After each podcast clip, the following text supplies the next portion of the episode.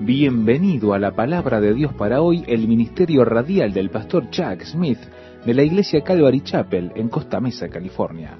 En nuestra anterior ocasión, el pastor Chuck Smith compartió con nosotros varios proverbios que contrastan a los justos de los malvados, a los sabios de los necios, y en esta edición estaremos mirando la importancia de ser honestos y justos cuando hacemos negocios, cuando hacemos tratos comerciales, el valor de las relaciones, qué lugar les damos y el entendimiento que viene de un dar con un corazón alegre.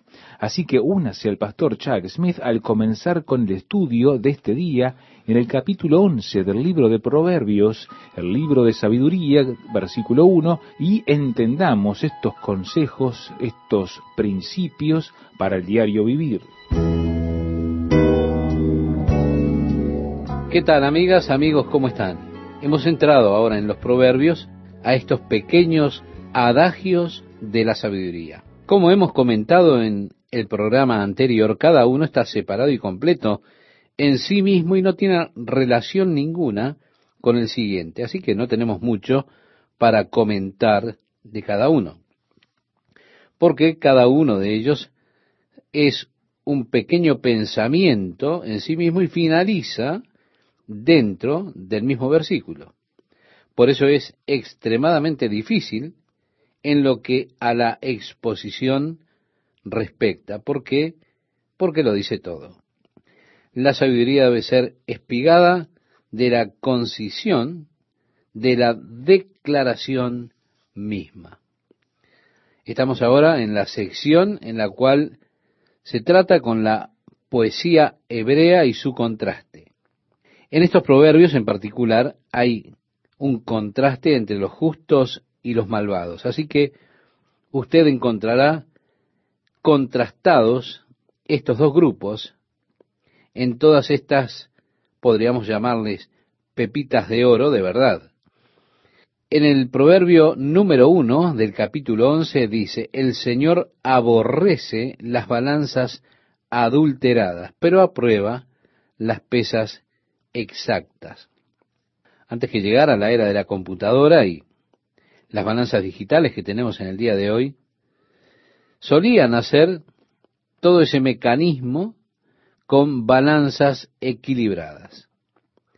Pero tenían pequeñas pesas que eran puestas en un lado de la balanza, luego usted ponía los elementos, es decir, las uvas, eh, lo que fuera, del otro lado para que la balanza quedara equilibrada y así usted establecía el peso. Pero esos hombres astutos frecuentemente tenían dos juegos de pesas.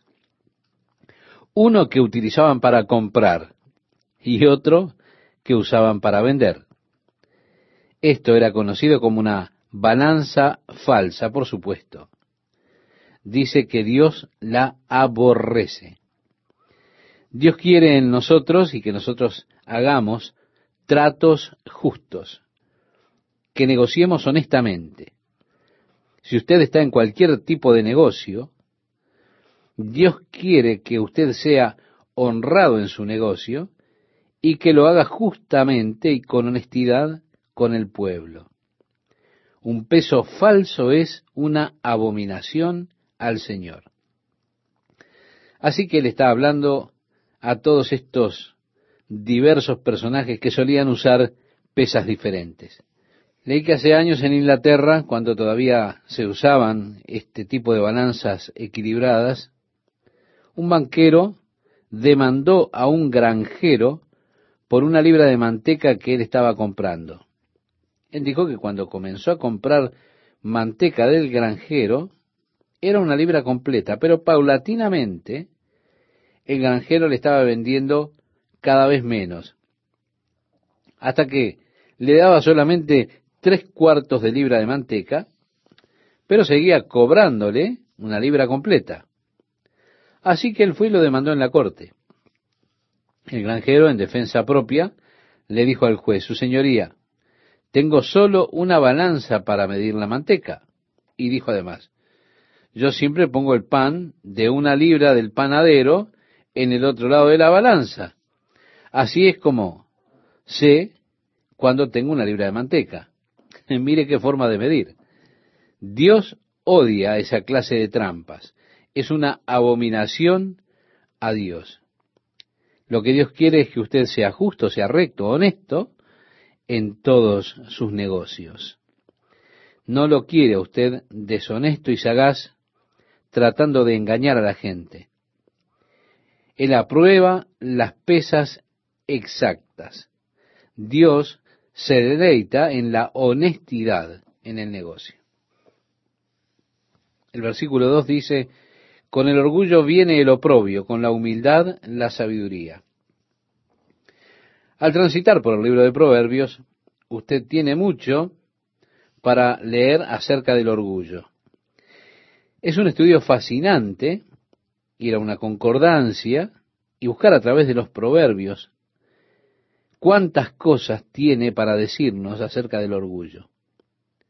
Por cierto, el orgullo es algo que Dios desprecia. Y es verdad que el hombre es orgulloso y que el hombre orgulloso es ciego.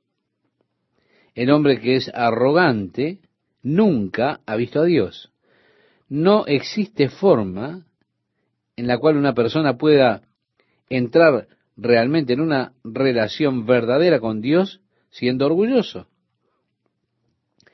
Isaías dijo en el capítulo 6 de su libro, el año de la muerte del rey Usías, vi al Señor excelso y sublime sentado en un trono. Las orlas de su manto llenaban el templo. Entonces grité, ay de mí que estoy perdido.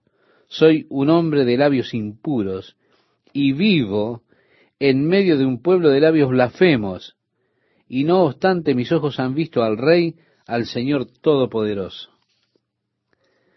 Sí, estimado oyente, al ver a Dios, él vio la verdad acerca de sí mismo. Así que el hombre que es dichoso nunca ha visto la verdad acerca de sí mismo, lo cual también significa que él nunca ha visto a Dios. Por eso se siente feliz. Así que hay mucho que decir acerca del orgullo en el libro de Proverbios. De cuánto Dios odia el orgullo. Cómo odia la actitud arrogante, el espíritu arrogante. Es decir, pensar que soy mejor que el otro, pensar que soy demasiado bueno para darle a Dios el tiempo de mi día pensando, muy bien, estoy demasiado molesto por sus necesidades. Es decir, me estoy preocupando demasiado por las necesidades de Él en vez de ocuparme de las mías. En alguna forma me siento más elevado que Dios. Dios odia esa clase de actitud. Una condición de humildad, esa es la que Dios estima esa actitud. Así que con el orgullo viene la vergüenza. Dios lo ha de avergonzar. A los justos los guía su integridad, a los falsos los destruye su hipocresía, dice el versículo 3. Ve, aquí tenemos en contraste. Un hombre íntegro es guiado. El hombre perverso es destruido el verso 4 dice, en el día de la ira de nada sirve ser rico. Es decir, el día que venga el juicio de Dios, las riquezas no le servirán para nada a una persona. ¿Cómo podrá usted comprar a Dios? ¿Qué le dará el hombre a Dios en precio por su alma? Nos dice en Mateo capítulo 16, el Evangelio de Mateo capítulo 16, versículo 26. Verá, en el día de la ira las riquezas no tendrán valor ninguno. Cuando llegue el día de Dios, las riquezas que usted puede haber obtenido no tendrán ningún valor para usted en lo más mínimo. Pero, dice el verso 4, la justicia libra de la muerte. De hecho, se nos dice en Apocalipsis que estarán vendiendo una medida de trigo por la paga de un día de trabajo. Es decir, un puñado de trigo equivaldrá a todo un día de trabajo. Así será cuando llegue el día de la ira de Dios. El versículo 5 nos dice, la justicia endereza el camino de los íntegros, pero la maldad hace caer a los impíos. Vemos aquí está contrastado el justo y el malvado, porque dice la justicia libra a los justos, pero la codicia atrapa a los falsos.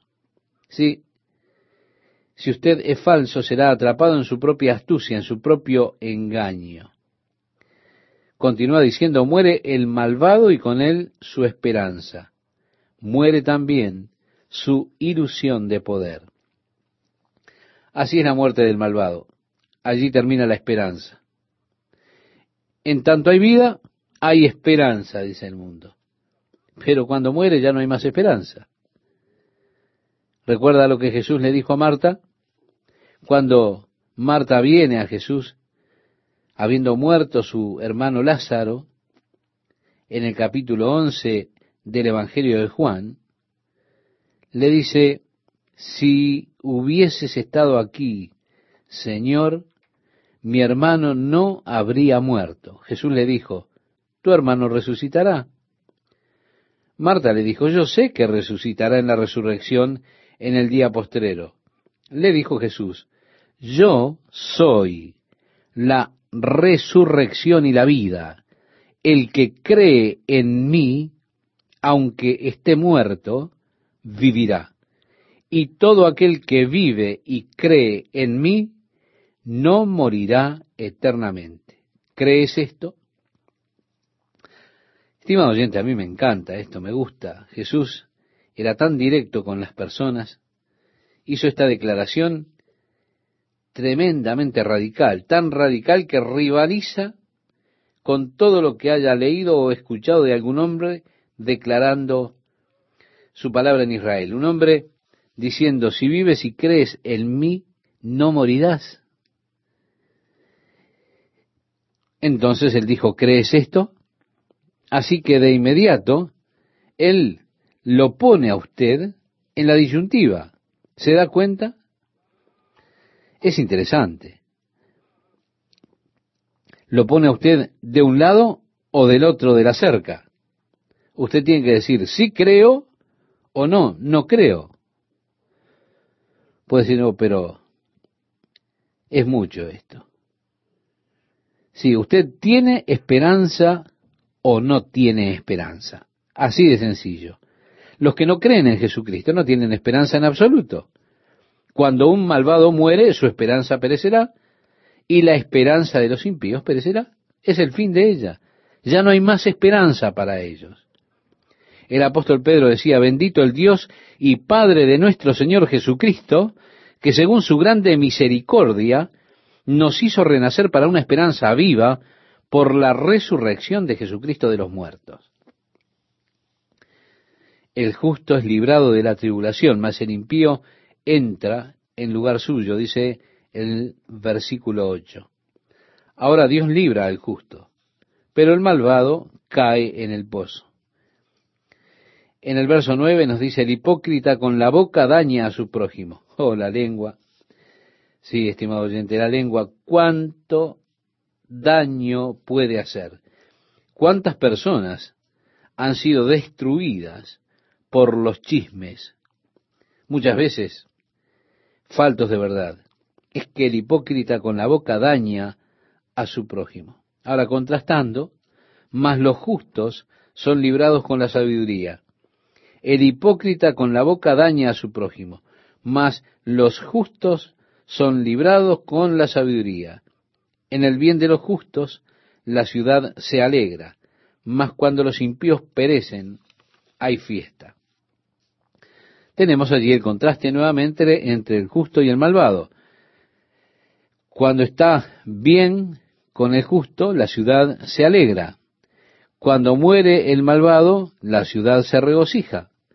Cuando el justo es bendecido y las cosas le van bien a él, todo el mundo está contento. Cuando el malvado es aniquilado, todo el mundo se alegra. Eso es lo que establece allí. A partir del verso 11 nos dice, por la bendición de los rectos la ciudad será engrandecida, mas por la boca de los impíos será trastornada. El que carece de entendimiento menosprecia a su prójimo, mas el hombre prudente calla. El que anda en chismes descubre el secreto, mas el de espíritu fiel lo guarda todo. Sí, el chismoso sale y dice todo lo que él sabe del mal, de hacer lo malo, pero la persona de espíritu fiel lo cubre, encubre el asunto. El verso 14 nos dice, donde no hay dirección sabia caerá el pueblo, mas en la multitud de consejeros hay seguridad. Estimado oyente, con frecuencia he dicho, en la multitud de los consejeros hay confusión. Hay personas que compran consejeros. Se da cuenta ellos, lo que están buscando no es verdaderamente consejo. Es que los otros tres sujetos no han terminado con ellos aún, están buscando que alguien esté de acuerdo con ellos, en algún momento están buscando confirmación, en lugar de buscar un consejo real, una guía verdadera. Las personas estas regatean alrededor de ellos hasta que encuentran a alguien que les dice, ah, muy bien, eh, está bien, adelante, haz eso, es maravilloso. Realmente no están queriendo ser aconsejados, lo que buscan es confirmar que lo que están haciendo está bien, que es correcto. Pero en la multitud de consejeros, muchas veces hay confusión. Cuantos más tiene, más cosas diferentes escuchará. Usted llegará al punto en el cual no sabrá ni qué hacer. El verso 15 nos dice, con ansiedad será afligido el que sale por fiador de un extraño. Si usted dice, oh sí, eh, él está bien, está haciendo bien, pero si usted no conoce a esa persona, al decir eso usted quedará mal, porque usted no lo conoce. ¿Por qué está diciendo que está haciendo bien las cosas? El verso 15 expresa más, el que aborreciere las fianzas vivirá seguro.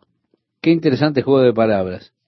Si usted odia las fianzas, es decir, ponerse de garantía por alguien, si usted aborrece hacer eso, entonces estará a salvo. Pero si usted la pone por un extraño, pone su garantía por un extraño, sin duda, ha de salir lastimado. El verso 16 nos dice, la mujer agraciada tendrá honra y los fuertes tendrán riquezas. Sí, una mujer agraciada retiene su honor, eso es hermoso. A su alma hace bien el hombre misericordioso, más el cruel se atormenta a sí mismo. El impío hace obras falsas, mas el que siembra justicia tendrá galardón firme. Como la justicia conduce a la vida, así el que sigue el mal lo hace para su muerte. Vemos que la justicia y la vida están contrastadas allí con el mal y la muerte. Abominación son a Jehová los perversos de corazón, más los perfectos de camino le son agradables. Otro contraste. Tarde o temprano, mano sobre mano, en versiones anteriores a la de 1960, dice así. Esto es para ver en cuanto a la fuerza y la defensa. Tarde o temprano el malo será castigado, mas la descendencia de los justos será librada. Como zarcillo de oro en el hocico de un cerdo, es la mujer hermosa y apartada de razón. Una hermosa mujer que no tiene discreción no tiene sentido. El ornamento de oro es realmente hermoso, pero está fuera de lugar si lo colocamos en el hocico de un puerco. Una mujer justa, hermosa, pero si está fuera de lugar, si ella no tiene discreción, si ella no es discreta, se asemeja al ejemplo anterior. El deseo de los justos es solamente el bien. Vemos justos y malvados nuevamente contrastados. Mas la esperanza de los impíos es el enojo. Ahora, aquí tenemos una ley espiritual interesante en el versículo 24 de Proverbios 11. Hay quienes reparten y les añadido más, y hay quienes retienen más de lo que es justo, pero vienen a pobreza. Si hay una ley espiritual, Dad y se os dará medida buena, apretada, remecida y rebosando darán en vuestro regazo, porque con la misma medida con que medís, os volverán a medir, decía Jesús en el Evangelio de Lucas capítulo 6, verso 38. También hay otro pasaje que dice, pero esto digo, el que siembra escasamente, también segará escasamente, y el que siembra generosamente, generosamente también segará. Otro pasaje expresa, y les dijo también, mirad lo que oís, porque con la medida con que medís, os será medido, y aún se os añadirá a vosotros lo que oís. Una ley espiritual. Aquí se dice en diferentes maneras, pero es la misma verdad espiritual. Hay quienes reparten y les es añadido más. Es decir, usted incrementa lo suyo mientras da. Hay quienes retienen más de lo que es justo, pero vienen a pobreza. El alma generosa será prosperada, continúa diciendo, y el que saciare, él también será saciado. El que acapara el grano, el pueblo lo maldecirá, pero bendición será sobre la cabeza del que lo vende. El que procura el bien buscará favor, mas el que busca el mal, éste le vendrá. El que confía en sus riquezas caerá, mas los justos reverdecerán como ramas. El que turba su casa heredará viento, y el necio será siervo del sabio de corazón. El fruto del justo es árbol de vida, y el que gana almas es sabio. ¿Sí? Estimado oyente, los que ganan almas para Cristo son sabios, y han de resplandecer como las estrellas para siempre. Así lo dice el profeta Daniel cómo Dios quiere que seamos ganadores de almas para Jesucristo. El que gana almas es sabio.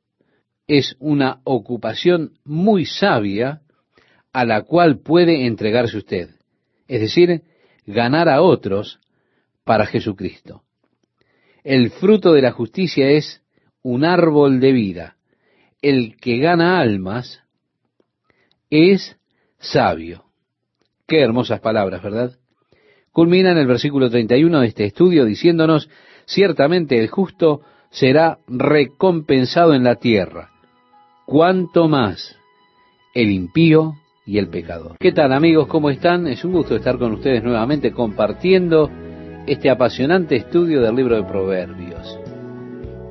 Vamos a continuar con el contraste que hay entre la justicia y la maldad a través de este capítulo 12 de Proverbios, que comienza diciéndonos, el que ama la instrucción, ama la sabiduría, mas el que aborrece la reprensión es ignorante. Tenemos mucho en los proverbios acerca de instruir a un hombre sabio, y el resultado es que él lo amará. Instruya usted a un necio y verá que él ha de odiarlo a usted el valor de amar la instrucción, recibir la instrucción, es realmente importante. El bueno alcanzará el favor de Jehová, mas él condenará al hombre de malos pensamientos. El hombre no se afirmará por medio de la impiedad, mas la raíz de los justos no será removida. La mujer virtuosa es corona de su marido, mas la mala como carcoma en sus huesos. Estimado oyente, para comprender cómo es una mujer virtuosa, usted debería leer después en su casa el capítulo 31 de este libro de Proverbios, y allí encontrará la descripción de la mujer virtuosa. Es una corona para su esposo. Qué bendición es tener una mujer que sea así, que sea buena. Cuán agradecidos estamos nosotros por las maravillosas esposas que Dios nos ha dado a los creyentes. Ellas son realmente una corona para su esposo. A partir del versículo 5, nos dice, los pensamientos de los justos son rectitud, mas los consejos de los impíos, engaño. Las palabras de los impíos son acechanzas para derramar sangre, mas la boca de los rectos los librará. Dios trastornará a los impíos y no serán más, pero la casa de los justos permanecerá firme. Podemos decir que esto es muy parecido al versículo tercero, lo dice de una forma algo diferente. Según su sabiduría es alabado el hombre, mas el perverso de corazón será menospreciado. Más vale el despreciado que tiene servidores que el que se jacta y carece de pan. Este es un proverbio realmente interesante, porque están aquellos que se alaban a sí mismos, los cuales, por supuesto, hay muchos acerca de esto también, pero aquel que es despreciado y tiene un siervo es mejor que la persona que se alaba a sí mismo pero no tiene para comer. El verso 10 nos dice, el justo cuida de la vida de su bestia. Si es importante que seamos amables con los animales, porque eso es una señal de un hombre justo. Una persona que es cruel con un animalito está siendo realmente cruel con una criatura de Dios, una creación de Dios. Por eso es que el hombre justo cuida de la vida de su bestia mas el corazón de los impíos es cruel. El que labra su tierra se saciará de pan, mas el que sigue a los vagabundos es falto de entendimiento. Es decir, si usted solamente anda por allí siguiendo a personas vagabundas, dejando su casa, usted está falto de entendimiento. Pero si usted se encuentra trabajando su tierra, entonces sin duda usted ha de saciarse de pan, de comida. A partir del verso 12 leemos, codicia limpió la red de los malvados, mas la raíz de los justos dará fruto. El impío es enredado en la prevaricación de sus labios, mas el justo saldrá de la tribulación. El hombre será saciado de bien del fruto de su boca y le será pagado según la obra de sus manos. El camino del necio es derecho en su opinión. ¿Recuerda usted aquello que decía más el que aborrece la reprensión es ignorante? Aquí dice, más el que obedece al consejo es sabio. El necio al punto da a conocer su ira. Sí, ellos en algún momento van a abrir la boca y le harán saber que están en desacuerdo con usted. Y usted conoce en ese momento la ira del necio, porque él no va a intentar esconderla. El versículo 16 nos dice, más el que no hace caso de la injuria es prudente. El hombre prudente dice, bueno, déjalo pasar.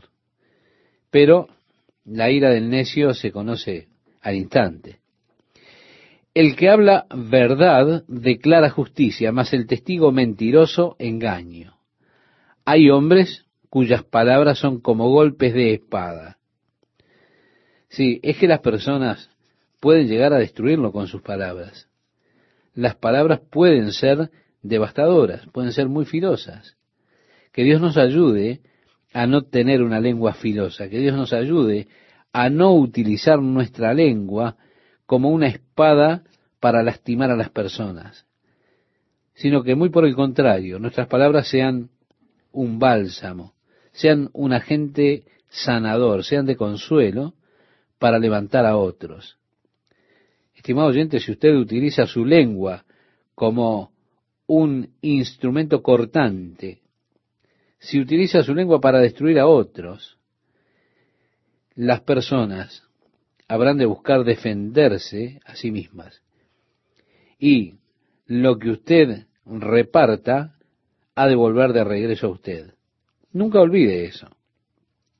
Las personas comenzarán a dañarlo también a usted, si es que usted siempre está atacando a otros. Pero si usted habla bien a los demás, le habla bien a otros, y es tan fácil halagar a una persona, hablarle amablemente, es fácil así, tanto como despedazarla con palabras. Probablemente hay tanto para ser elogiado como tanto para ser condenado en cada uno de nosotros. Hay otro proverbio que dice que hay tanto mal en lo mejor de nosotros y tanto de bueno en lo peor de nosotros que difícilmente sea necesario que cualquiera de nosotros hablemos de otro. Es un proverbio popular. Mis palabras pueden ser utilizadas para fortalecer, pero también pueden ser utilizadas para echar abajo al otro. Parece que hay dos clases de personas en el mundo, ¿verdad? Aquellos que fortalecen y aquellos que derriban. Cuando usted está buscando un amigo, ¿cuál buscaría usted? Sin duda usted es atraído, busca a una persona que lo fortalezca. Usted no querrá andar junto a una persona que continuamente lo está atacando, porque usted tratará de evitarlos como a una plaga.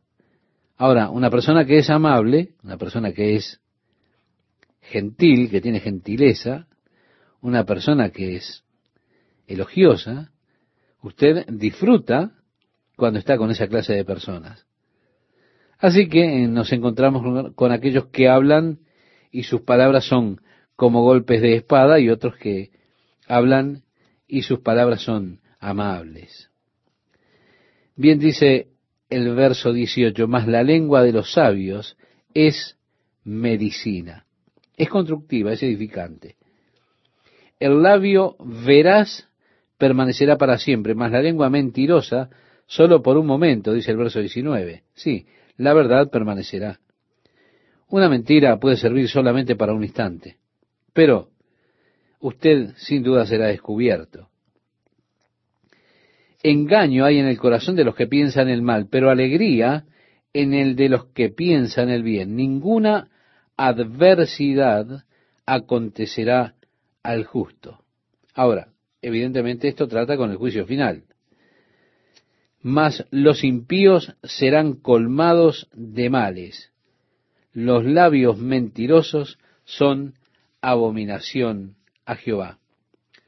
Hay muchas cosas que son abominación a Jehová. Usted sería bueno que tomara y se hiciera un estudio de esto, buscara una concordancia, buscara la palabra abominación y descubriría cuántas cosas son abominables para Dios. Los ojos altivos, la lengua mentirosa, el peso falso, y así usted podría seguir buscando esas cosas que son una abominación para Dios. Seguramente yo no quiero estar haciendo algo que Dios abomine, que Dios aborrezca. No quiero que mi vida sea una abominación delante de Dios. Así que pienso que sería sabio buscar en una concordancia de la Biblia y descubrir cuáles son aquellas cosas que Dios aborrece, que son abominación a Dios, para poder evitarlas. Por ejemplo, los labios mentirosos son abominación a Jehová, dice a partir del verso 22. Pero los que hacen verdad son su contentamiento. El hombre cuerdo encubre su saber, mas el corazón de los necios publica la necedad. La mano de los dirigentes señoreará, mas la negligencia será tributaria. La congoja en el corazón del hombre lo abate, mas la buena palabra lo alegra. El justo sirve de guía a su prójimo, mas el camino de los impíos les hace errar. El indolente ni aún asará lo que ha casado, pero haber precioso del hombre es la diligencia. La Biblia, más o menos podemos decirlo así, condena el casar solo por el placer de casar. Casar para comer, sí, pero el indolente ni aún asará lo que ha casado, es decir, casa solamente por hacer daño. En el camino de la justicia está la vida y en sus caminos no hay muerte. Jesús dijo, y todo aquel que vive y cree en mí no morirá eternamente. Aquí se nos dice, en el camino de la justicia está la vida y en sus caminos no hay muerte. Entonces, ¿cómo explicamos qué sucede con aquellos que viven y creen en Jesucristo, que han vivido una vida recta? Si Jesús dijo, el que vive y cree en mí no morirá. Entonces yo debo aceptarlo, eso es la verdad. Ahora, si ellos no han muerto, ¿qué fue lo que les sucedió? Miremos lo que el apóstol Pablo dice en la segunda carta que le escribe a los Corintios. porque sabemos, en el capítulo 5, le invito a que usted lo busque, porque sabemos que si nuestra morada terrestre, este tabernáculo, se deshiciere, tenemos de Dios un edificio, una casa no hecha de manos, eterna en los cielos, y por esto también gemimos, deseando ser revestidos de aquella nuestra habitación celestial, pues así seremos hallados vestidos y no desnudos. Porque asimismo los que estamos en este tabernáculo, gemimos con angustia, porque no quisiéramos ser desnudados, sino revestidos, para que lo mortal sea absorbido por la vida. Mas el que nos hizo para esto mismo es Dios, quien nos ha dado las arras del Espíritu. Así que vivimos confiados siempre y sabiendo que entre tanto que estamos en el cuerpo, estamos ausentes del Señor, porque por fe andamos, no por vista, pero confiamos y más quisiéramos estar ausentes del cuerpo y presentes al Señor. Es decir, no hay muerte. ¿Qué es lo que hay allí? Podríamos decir, es como una metamorfosis, un cambio de cuerpo, en el cual mi espíritu se mueve de esta tienda en la cual está ahora, este cuerpo que se envejece, a una casa que Jesús dijo era una mansión, como expresaba en el capítulo 14 del Evangelio de Juan a sus discípulos. En la casa de mi Padre muchas moradas hay, si así no fuera, yo os lo hubiera dicho. Voy, pues, a preparar lugar para vosotros. Y si me fuere y os prepararé lugar, vendré otra vez y os tomaré a mí mismo para que donde yo estoy, vosotros también estéis. Así que un día, estimado oyente, mi espíritu estará libre de este cuerpo, de esta casa. Ha de mudarse a un nuevo edificio que Dios ha estado preparando para mí. Si tenemos un edificio de Dios, una casa no hecha de manos, eterna en los cielos. Y así como Dios diseñó este cuerpo para que viviera sobre el planeta Tierra, para existir dentro de este ambiente, de estos aspectos ambientales que están en el planeta Tierra, también Dios tiene otro cuerpo para mí que está diseñado para las condiciones ambientales del cielo. Este cuerpo no está hecho como un lugar para vivir temporalmente, sino que Dios lo tiene preparado para que viva eternamente en él. El cuerpo que tengo ahora no está preparado para vivir eternamente, porque es un cuerpo que se va corrompiendo, se enferma, es decir, la tienda se va poniendo vieja, se va cayendo. Por eso nosotros que estamos en estas tiendas, por llamarle de alguna manera nuestro cuerpo, muchas veces nos quejamos y seriamente desearíamos mudarnos. Cansados de intentar arreglarlo, mantenerlo limpio, estamos deseando mudarnos a ese nuevo edificio de Dios. Qué contraste, ¿verdad? Un edificio, una casa no hecha de manos, no temporal, sino que es eterna en los cielos. El nuevo cuerpo que yo tengo es un modelo permanente. Incluso habiendo sostenido la imagen de la tierra, habiendo sido terrestre, yo sobrellevaré la imagen de los cielos. Mi nuevo modelo. Yo casi no puedo esperar a ver ese nuevo modelo. Estoy interesado en todos los detalles que tenga, porque sé que es muy superior a este. Aún así, este cuerpo es, sin degradar a este, el cuerpo es un instrumento maravilloso, absolutamente fantástico.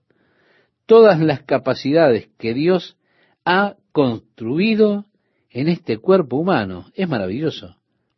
Pero aún así, ese modelo de casa, de cuerpo que Dios tiene para mí, es inmensamente superior.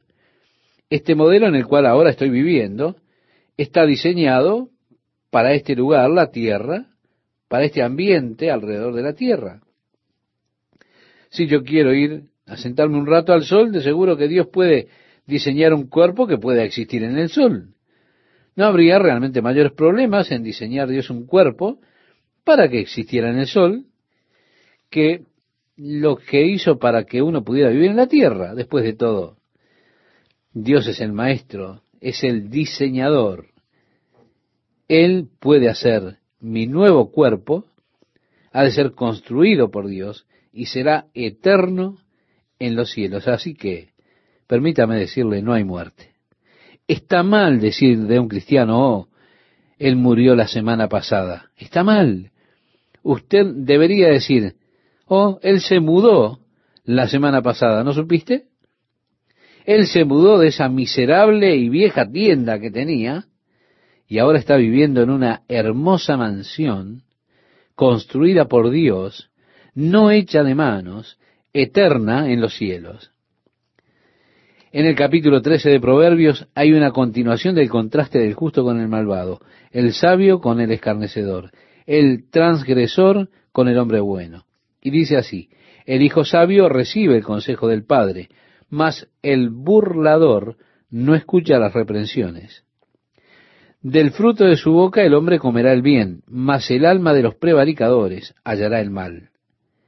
El que guarda su boca guarda su alma, mas el que mucho abre sus labios tendrá calamidad. El alma del perezoso desea y nada alcanza, mas el alma de los dirigentes será prosperada.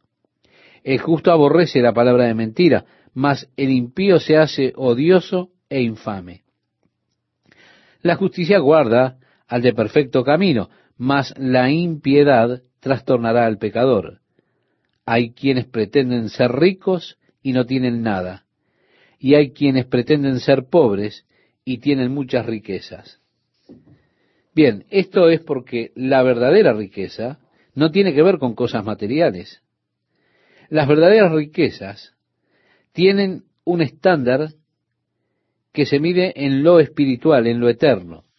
Sus verdaderas riquezas, estimado oyente, son aquellas que usted poseerá no por cinco minutos, no, no, sino son aquellas que usted tendrá aún después que usted muera. Ahora muchas personas han sido tremendamente ricas en vida, pero cinco minutos después de morir serán totalmente pobres.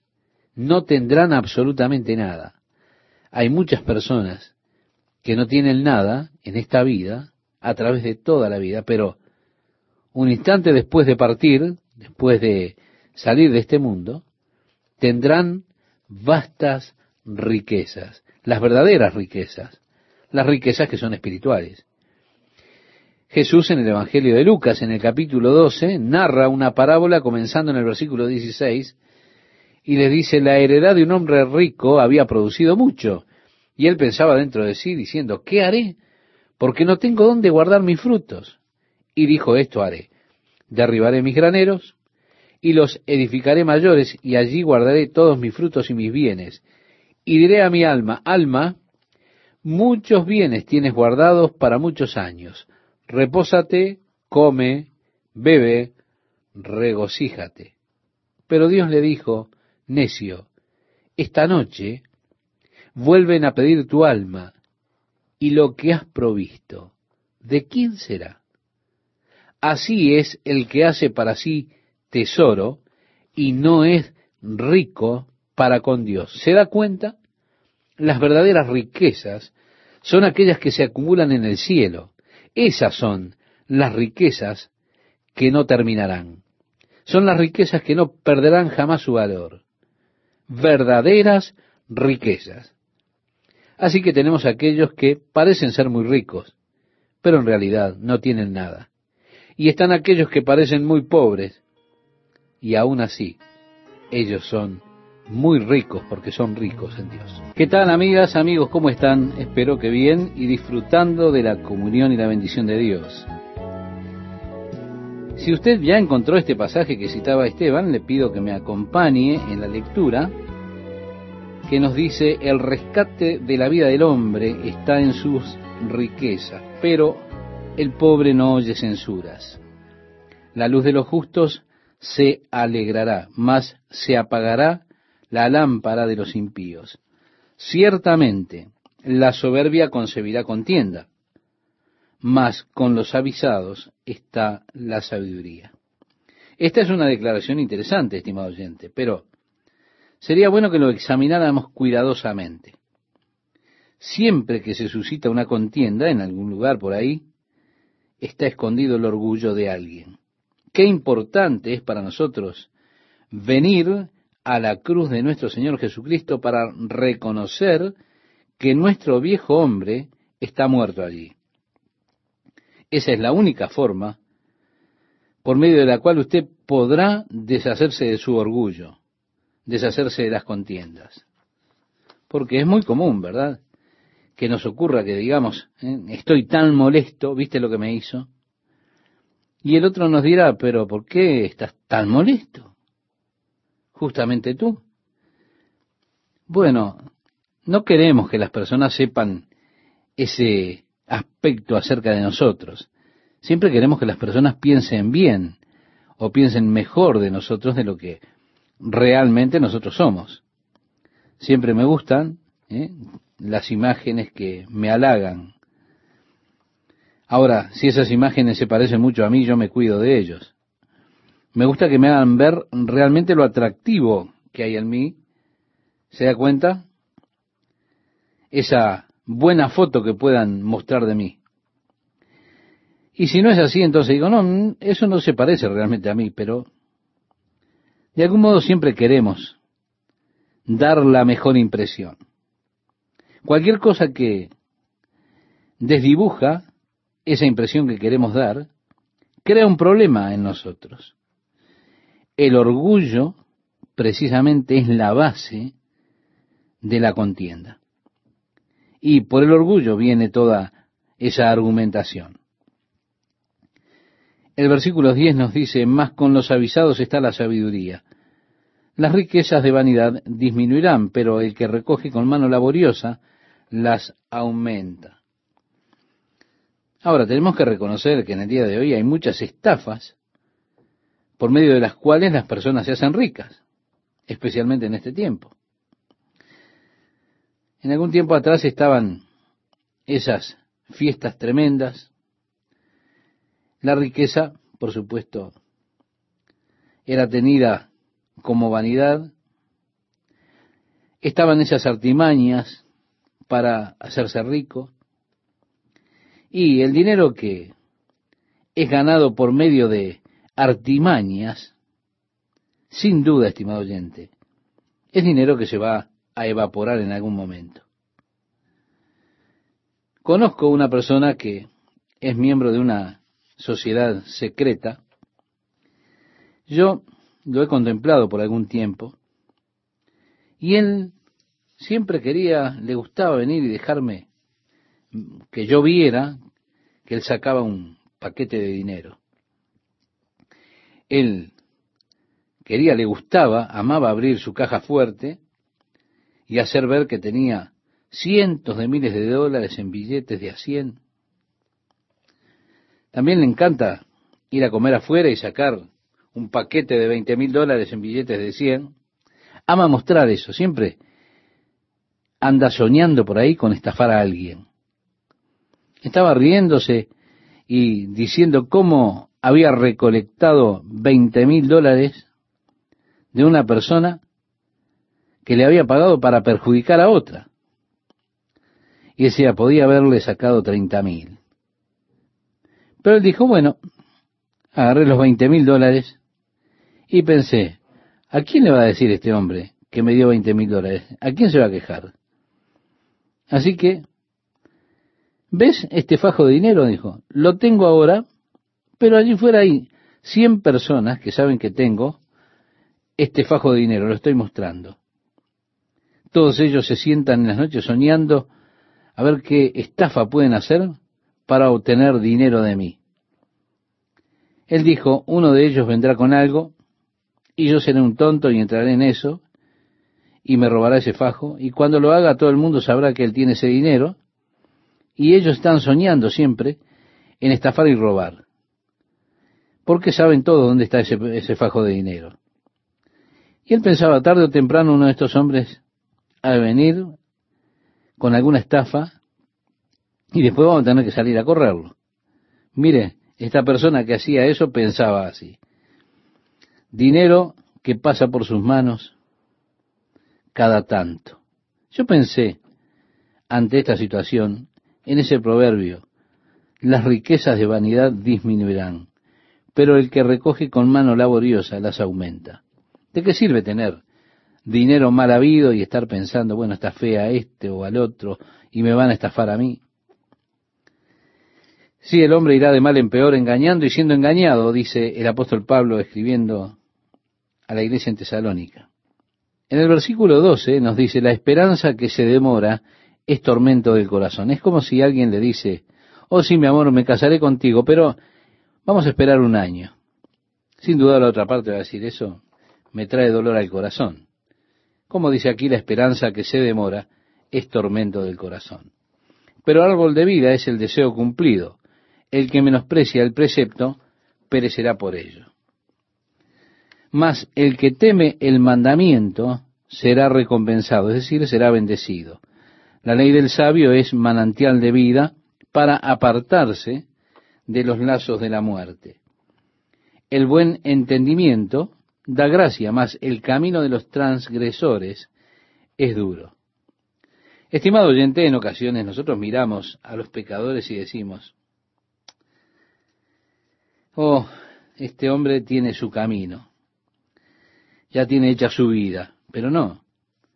Dice la palabra de Dios que el camino de los transgresores es duro. Es Dios que declara eso.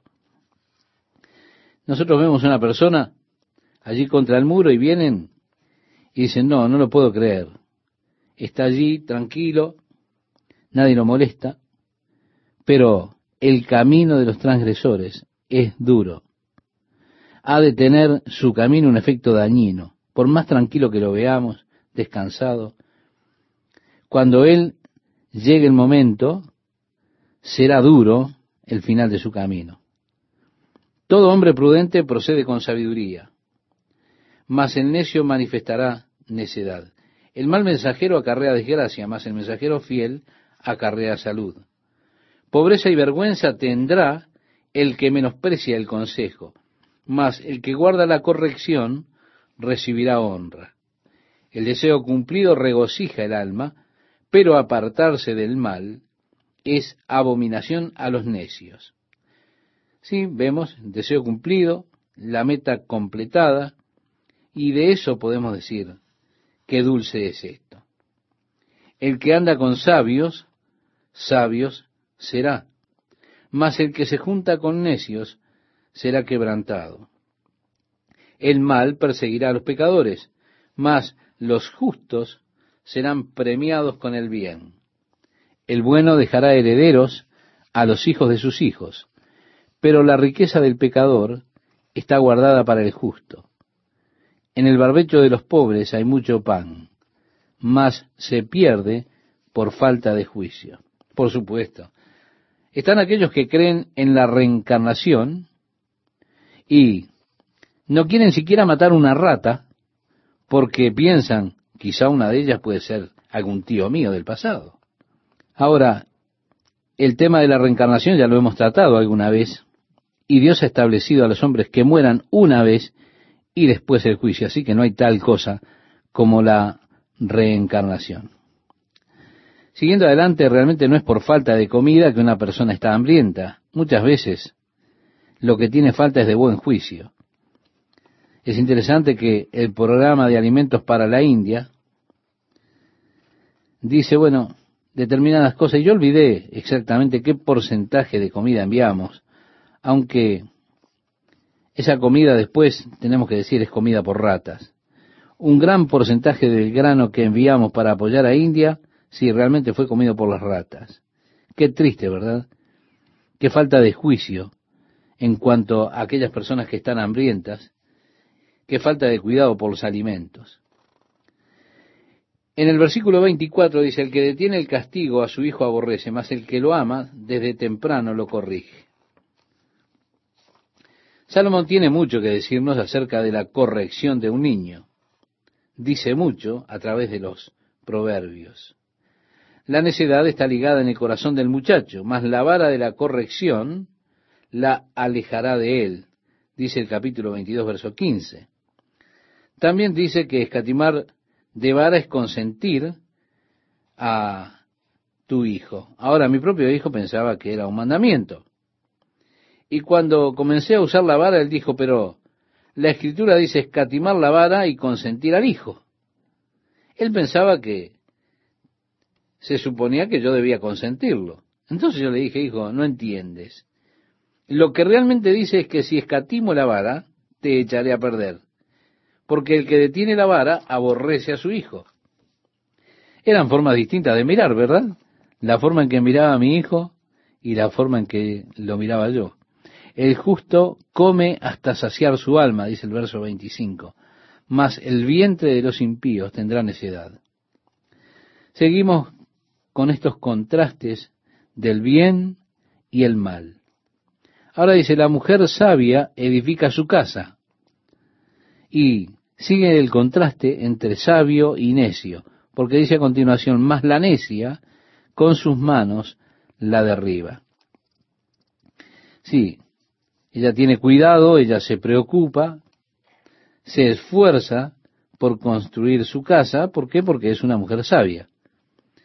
Ahora, es una cosa muy trágica para mí que hoy hay tanta presión que se ejerce sobre las mujeres para hacer otra cosa que ser buenas esposas y amas de casa. Es como un agente depresivo para una mujer si ella simplemente es solamente una buena madre o una ama de casa. Parece que el mundo la acusa y le dice, oh, ¿solamente eres ama de casa? ¿Cómo? ¿No tienes una carrera? El otro día mi esposa y mi hija se anotaron para la clase de ejercicios en la Asociación Cristiana de Jóvenes. La mujer que la recibió se mantuvo hablándole a mi hija, ignorando casi totalmente a mi esposa. Más tarde, mi esposa le dijo a mi hija, esa mujer fue extremadamente dura conmigo. Estuvo mucho tiempo contigo, hablando contigo, porque tú eres joven y yo soy mayor.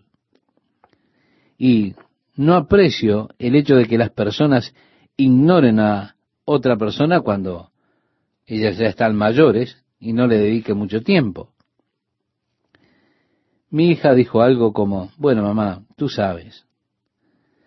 Trato de dejar pasar eso, en fin. No pensemos en eso.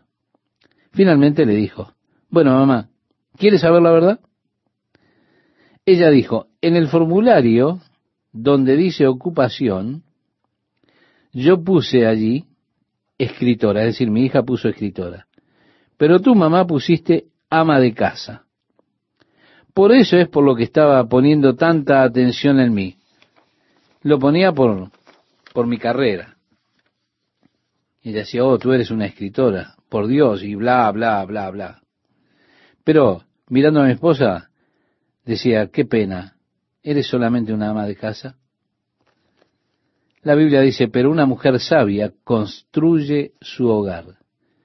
Y yo le digo, estimado oyente, no hay mayor recompensa en todo el mundo que ver el fruto de una mujer sabia que ha construido un hogar en el cual hay amor y seguridad para los hijos, que pueden crecer en esa clase de ambiente, pueden florecer en hombría y feminidad, y qué recompensa y bendición es de parte de Dios que dice la mujer sabia edifica su casa. También dice más la necia, con sus manos la derriba. El que camina en su rectitud teme a Jehová, mas el de caminos pervertidos lo menosprecia. En la boca del necio está la vara de la soberbia, mas los labios de los sabios los guardarán.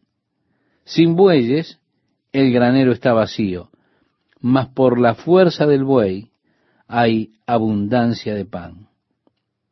Yo diría, no alardee de que su pesebre está muy limpio, porque puede ser que esté limpio porque usted no tiene ningún buey. Sería mejor que lo tuviera y habría abundancia de pan. El testigo verdadero no mentirá, mas el testigo falso hablará mentiras. Busca el escarnecedor la sabiduría y no la halla, mas al hombre entendido la sabiduría le es fácil. Quiero comentarle que yo solía pasar,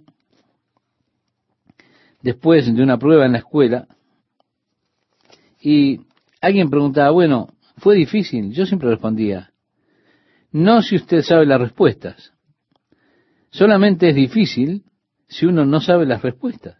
Ahí sí que es difícil, porque uno no tiene que poner, uno tiene que pensar algo, tiene que hacer algo. Esto hace difícil la prueba. Pero si usted sabe la respuesta, la prueba no es dura, el examen no es difícil. Así que el conocimiento es fácil al que entiende.